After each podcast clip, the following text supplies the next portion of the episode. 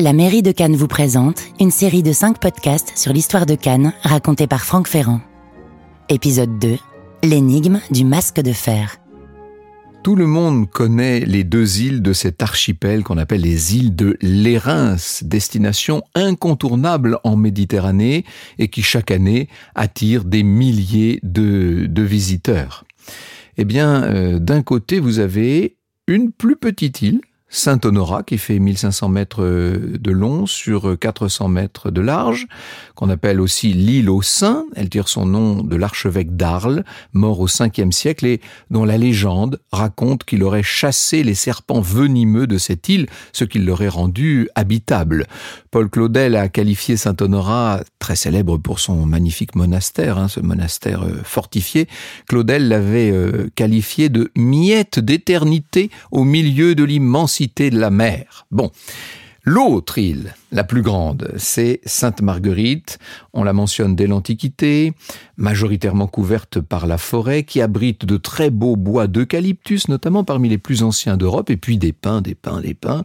L'île surtout est célèbre pour son fort royal, qui depuis la fin du XVIIe siècle est au cœur d'une des énigmes les plus célèbres de l'histoire de France. Et vous me voyez venir, bien sûr, c'est l'énigme de l'homme au masque de fer. C'est dans ce lieu reculé dans cette île Sainte-Marguerite, dans une prison construite spécialement pour lui et quasi sur mesure, que ce masque de fer aura en effet vécu plusieurs années. Alors, ce qu'il faut vous dire, c'est que euh, l'île Sainte-Marguerite est rattachée au domaine royal de France en 1633.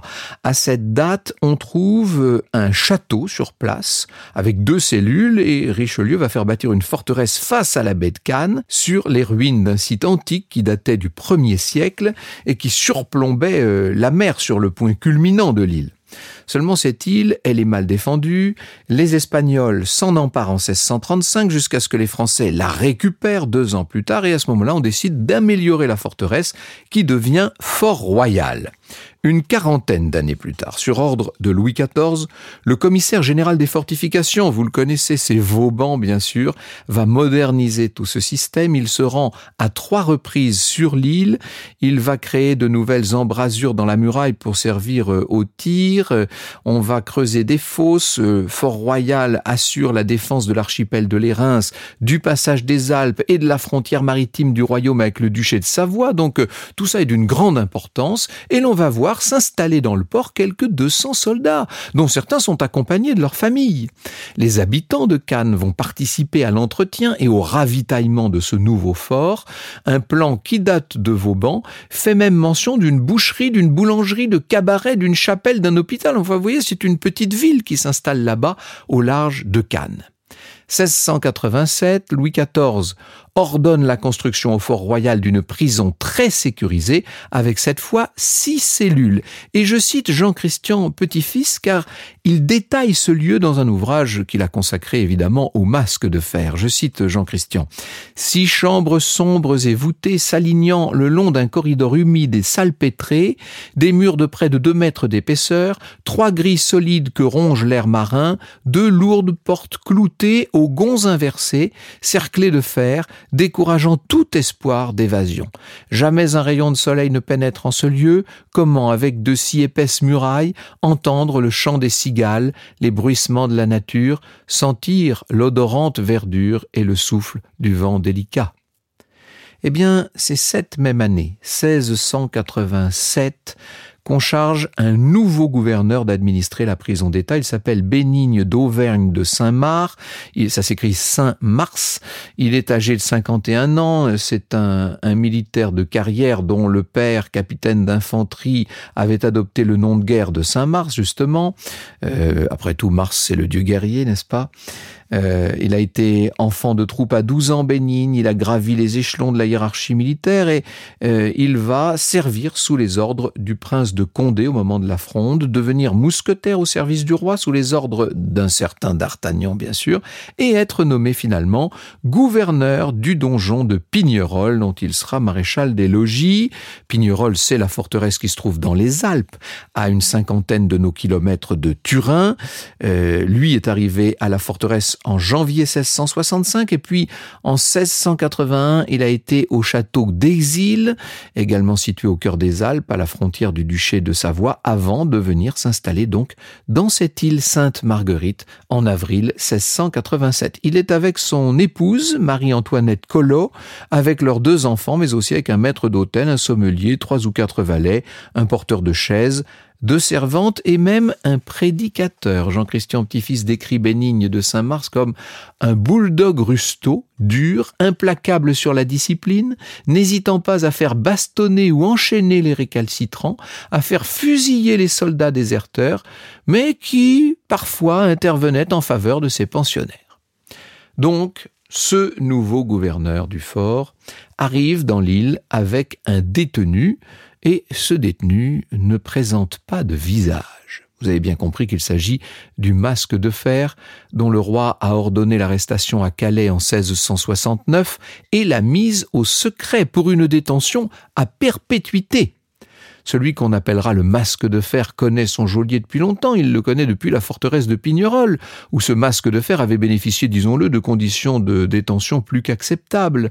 C'est le grand ministre Louvois qui écrit à Saint-Mars le 25 septembre 1669 Lorsque le prisonnier sera malade, vous pourrez le faire traiter et médicamenter selon qu'il en aura besoin sans attendre d'ordre pour cela. Vous voyez que le ministre s'occupe de, de tous les détails.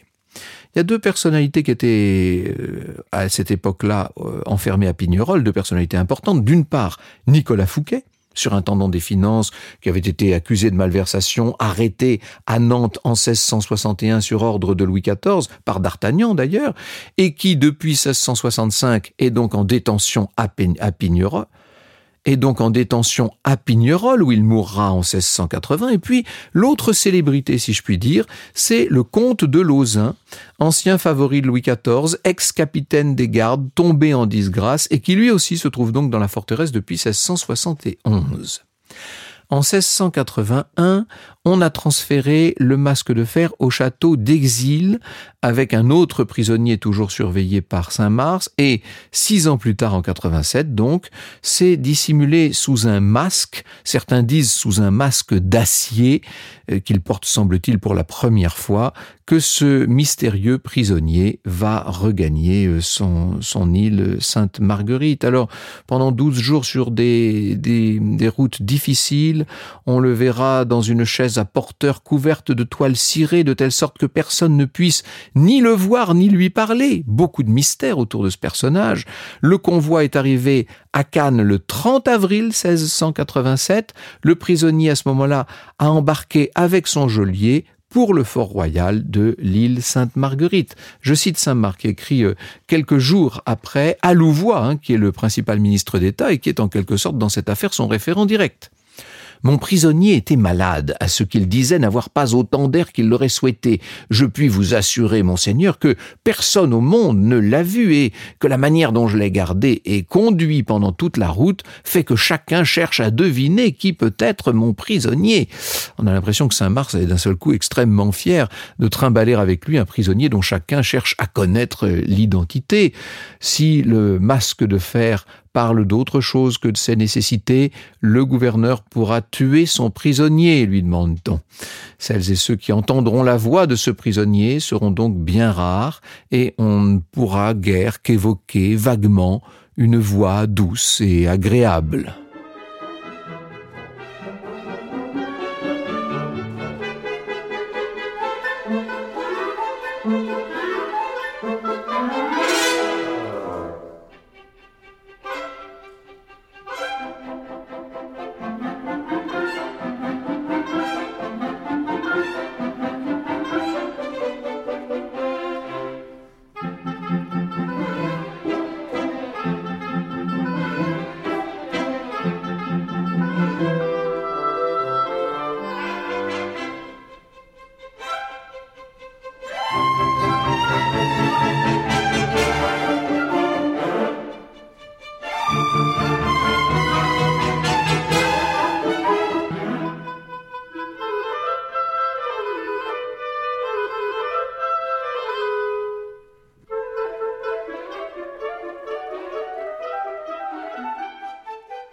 Vous avez compris qu'à Sainte-Marguerite, le masque de fer avait bénéficié d'un traitement plutôt agréable, entièrement aux frais de l'État bien entendu. Il est dans une grande cellule, plutôt confortable, une pièce qui fait 30 mètres carrés pour nous, pourvue d'une belle voûte, d'une cheminée, de latrines, d'une grande fenêtre, même si tout ça reste assez lugubre bien sûr.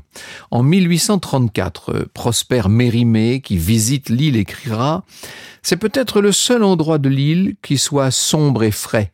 Le contraste de cette obscurité avec l'éclatante lumière qui inonde la baie devait aggraver la tristesse du pauvre prisonnier. Son linge est changé deux fois par semaine. Il bénéficie de livres, comme à Pignerol et à Exil d'ailleurs. C'est Louis XIV en personne qui a décidé et approuvé toutes les mesures prises à l'égard de ce prisonnier toujours vêtu de brun et que l'on appelle la tour, d'après certains témoignages. Pourquoi la tour? La légende veut que le prisonnier de Saint-Marc se fasse même servir ses repas dans de la vaisselle d'argent par des serviteurs tout à fait respectueux qui pour certains mettraient genoux à terre. Un certain seigneur de Blanvilliers précise que le prisonnier, je cite, était blanc de visage, grand et bien fait de corps, ayant la jambe un peu trop fournie par le bas et les cheveux blancs quoiqu'il ne fût que dans la force de l'âge mais le masque de fer n'en est pas moins surveillé, très surveillé. Dès qu'il a terminé ses repas, les gardes inspectent la vaisselle, fouillent la cellule dans les moindres recoins, des visites nocturnes, des fouilles au corps sont régulièrement pratiquées, les promenades se limitent à un corridor étroit et muré à chaque extrémité, au fond duquel un petit hôtel a été aménagé, et où, quelquefois, un prêtre vient dire la messe. De toute façon, le masque de fer n'a absolument aucune possibilité de s'enfuir. Il faut passer par les appartements du gouverneur pour sortir de sa cellule. Son accès est fermé par trois portes, le couloir lui-même clos par des espèces de portes à tambour.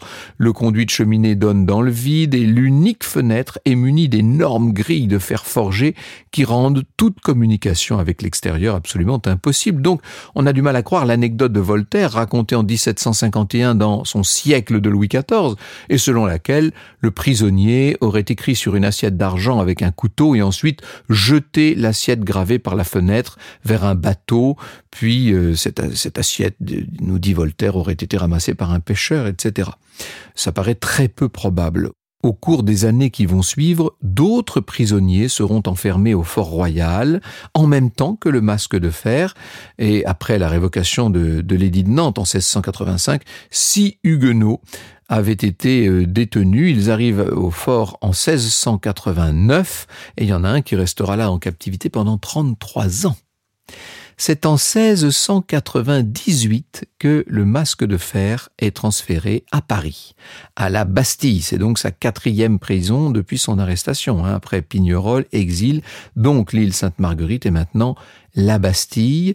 Il est toujours sous la garde exclusive de Bénigne d'Auvergne de Saint-Marc, qui a 72 ans maintenant, qui a été nommé gouverneur de la forteresse euh, parisienne. On arrive à la Bastille le 18 septembre 1698 et cinq ans plus tard, le 19 novembre 1703, le lieutenant du roi à la Bastille, Étienne de Junca, le personnage le plus important de la prison après le gouverneur, va signer le compte-rendu de la mort du prisonnier. Je vous dis bien que nous sommes là en novembre 1703. Voici ce qu'écrit Junca. Le prisonnier inconnu, toujours masqué d'un masque de velours noir, lequel s'étant trouvé hier un peu mal en sortant de la messe, est mort le jour d'huit sur les dix heures du soir sans avoir eu de grande maladie. Monsieur Giraud, notre aumônier, le confessa hier, surpris de sa mort. Il n'a pas reçu les sacrements et notre aumônier l'a exhorté un moment avant que de mourir. Le mystérieux prisonnier sera enterré le lendemain 20 novembre dans le cimetière de l'église Saint-Paul qui a été démoli pendant euh, la Révolution française et le corps, ai-je besoin de vous le dire, n'a jamais été retrouvé.